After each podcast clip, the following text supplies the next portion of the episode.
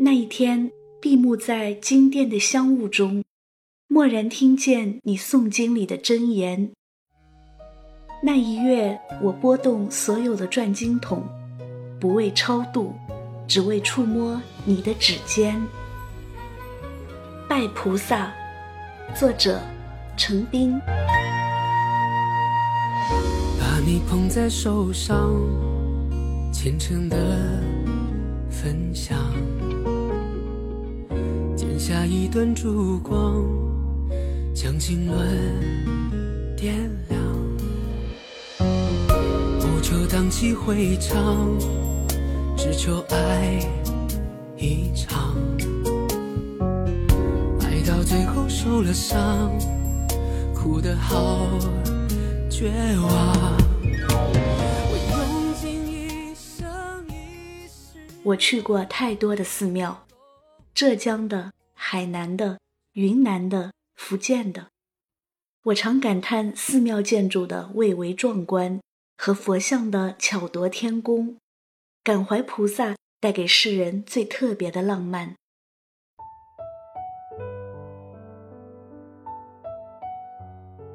我们村的最里面靠着一座山，山下有株空心的老樟树，目测直径有四人围。樟树中间的空心处长出几根细长的毛竹，样子神圣而奇异，人称樟树娘。我出生时，父母就让我认了这个樟树娘做娘，所以每逢正月初一，我都得起个大早。去祭拜我这位娘。不止我，村里几乎所有跟我同姓的年轻人都认了她做娘，还有周边村的愿意相信的，也都认了他，以至于好些来祭拜张树娘的人，我都不曾见过。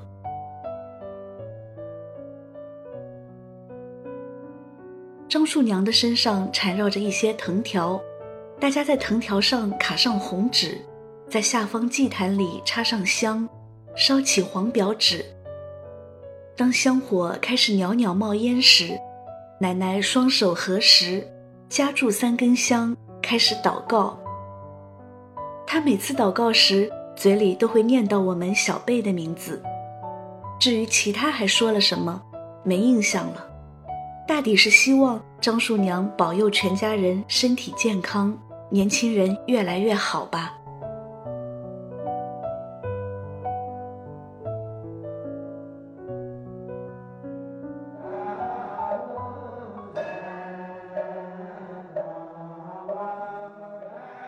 隔壁村的山上有座寺庙，它是离我家最近的寺庙。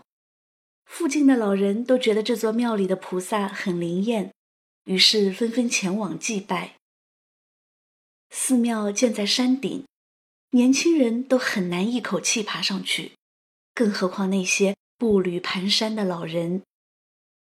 我想，把寺庙建在山顶的初衷，大概就是为了考验朝拜者的决心吧。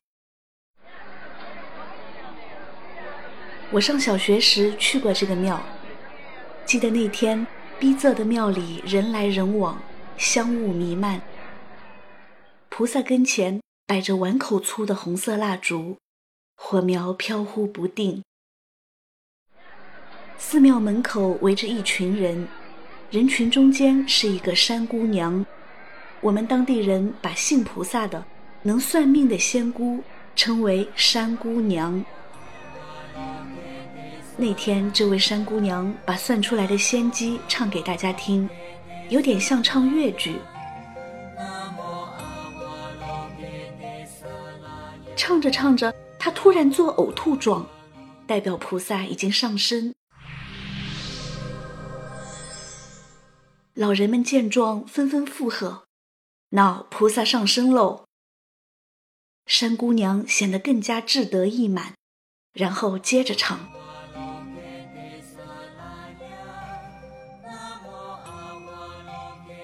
唱了一会儿，他又停下来，煞有介事的从菩萨附身的状态回到正常，用正常的语气语速，正常的我们老家的土话对大家说话。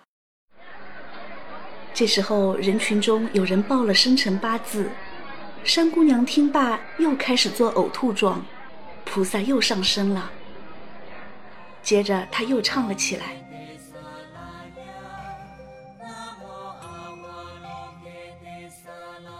罢，山姑娘一本正经地说：“娘娘给你刻下来了。”意思是她已经刻死了命运里的晦气。接着，她分开原本合拢的双手，把手掌心里的一层油液展示给大家看。大伙看过后都窃窃私语：“真这么显灵哎！”而方才报过生辰八字的那个人，鼻孔里发出嗯嗯两声。深切的点头。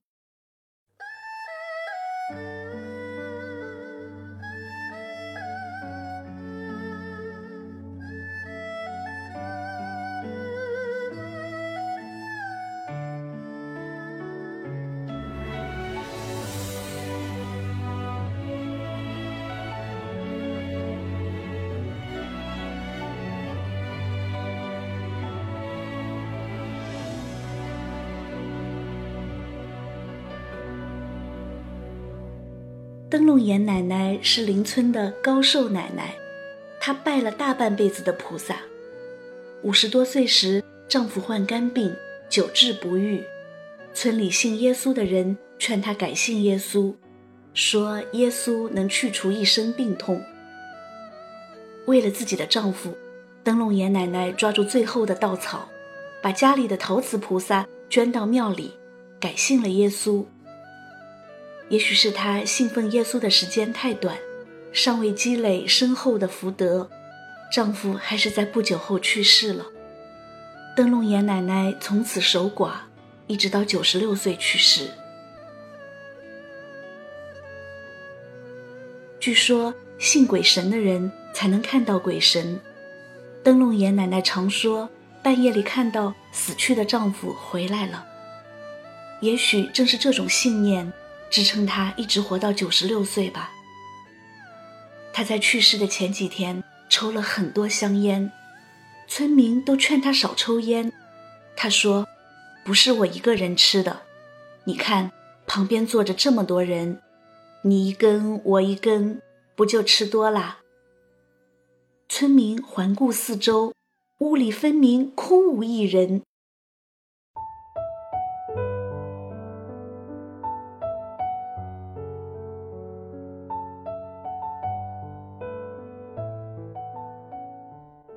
灯笼爷奶奶家的对门是阿红家，阿红本来谈过一个女朋友，可是两家信仰不合，阿红家信佛，女友家信耶稣，为此阿红和女友纠纠缠缠，终究还是分了手。后来本分老实的阿红，直到三十九岁才娶到媳妇，女方是个皮肤白白的矮胖子，眼小嘴大。龅牙，声音尖细，心直口快，一副当地婆婆最不喜欢的媳妇形象。不过好在没有和阿红家有不和的信仰，虽然也有夫妻拌嘴，但是阿红一直妥协隐忍，就这样将就着，日子也就过下去了。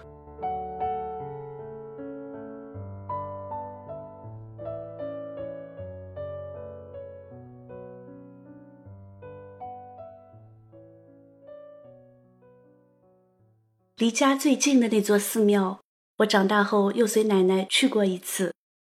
那时我刚考上大学，奶奶认定我会有个好命运，于是想去庙里求签证明。那天，奶奶备好香和蜡烛，带了五十块钱。那五十块钱用红纸包着，露出两头钱的颜色。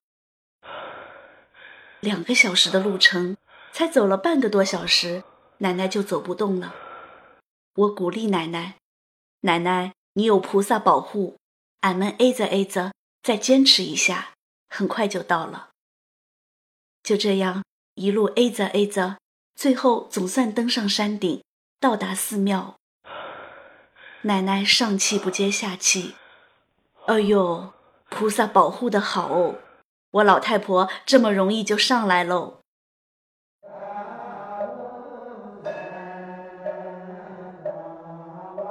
管理寺庙的老人叫柏松，一见面，奶奶就把准备好的五十块钱递给我，让我交给柏松爷爷。我恭敬地把钱递给柏松爷爷，柏松爷爷迎上来，似乎想一把抓住钱，可是又像突然想起了什么，迅速地用松树皮般的大手包住我的手，脸上露出尴尬的笑。梁英啊，你这个孙子好，这孙子好哦，很懂事哦。那神情就像久别重逢一样热烈。我跪下来求签，签筒里掉出来一根下签。伯松爷爷见状慌了神，连忙上来圆话：刚才手法不对，双手应该这样拿，这样上下摇。轻轻的摇，不要慌。他认真的比划着，我倒不以为意，又随手重摇了一次，一根竹签掉到地上。我把签捡起来，柏松爷爷凑上来一看，表情一下子僵住了，一句话也说不上来。下下签。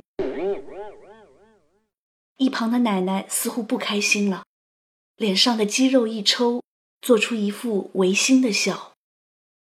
奶奶刚刚才费力的登上山顶，急促的喘息还未平复，她此刻会想什么呢？怀疑自己的修为，从此不信菩萨。伯松爷爷说：“要么再摇一回，刚才没跪好。”我笑笑说：“算数了，就按第一回的。”奶奶神情凝重，她点了香，祈求菩萨多加保护她的孙子。她跪下拜，起身拜，拜了又拜，舍不得离去。一旁的我自责了起来：我怎么就不摇根上上签出来呢？奶奶，对不起。南无阿弥陀佛，南无阿弥陀佛。南无阿弥陀佛，南无阿弥陀佛，南无阿弥陀佛，南无阿弥陀佛，南无阿弥陀佛，南无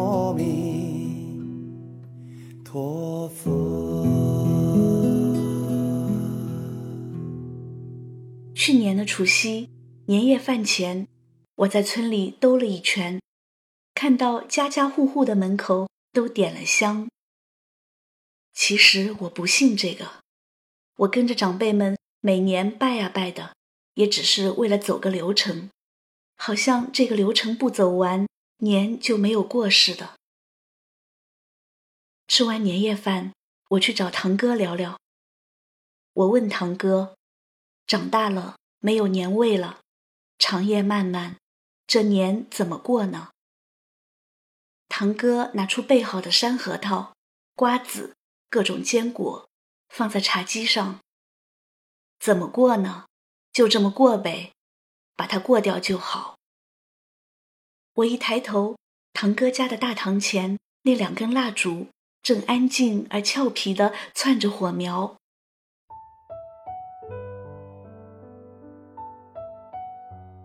老人们说，拜菩萨的人都有一副好心肠，不会做坏事。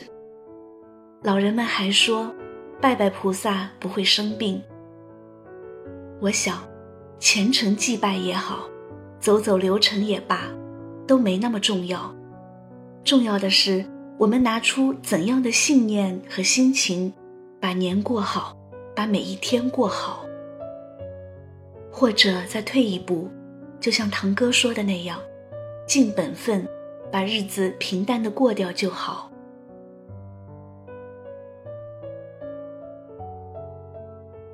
那一年，磕长头，匍匐在山路，不为觐见，只为贴着你的温暖。那一世，转山转水转啊，不为修来世，只为途中。与你相见。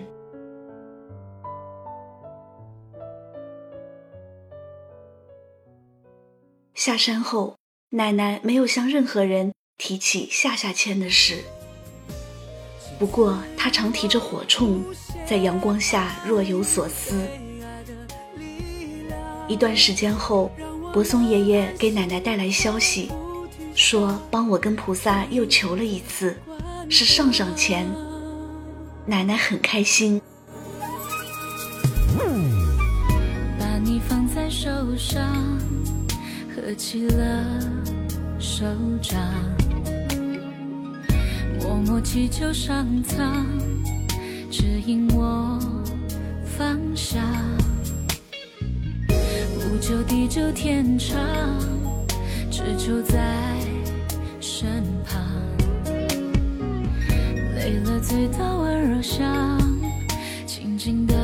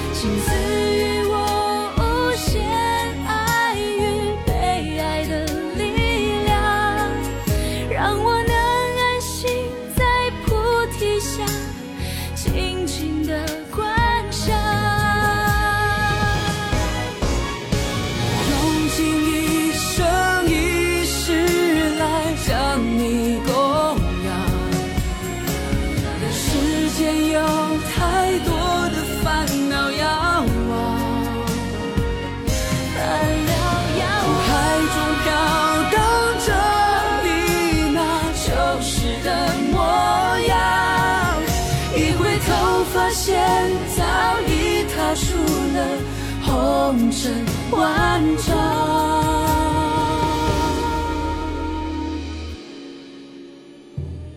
把你捧在手上，虔诚的分享，不求荡气回肠，只求爱。一场。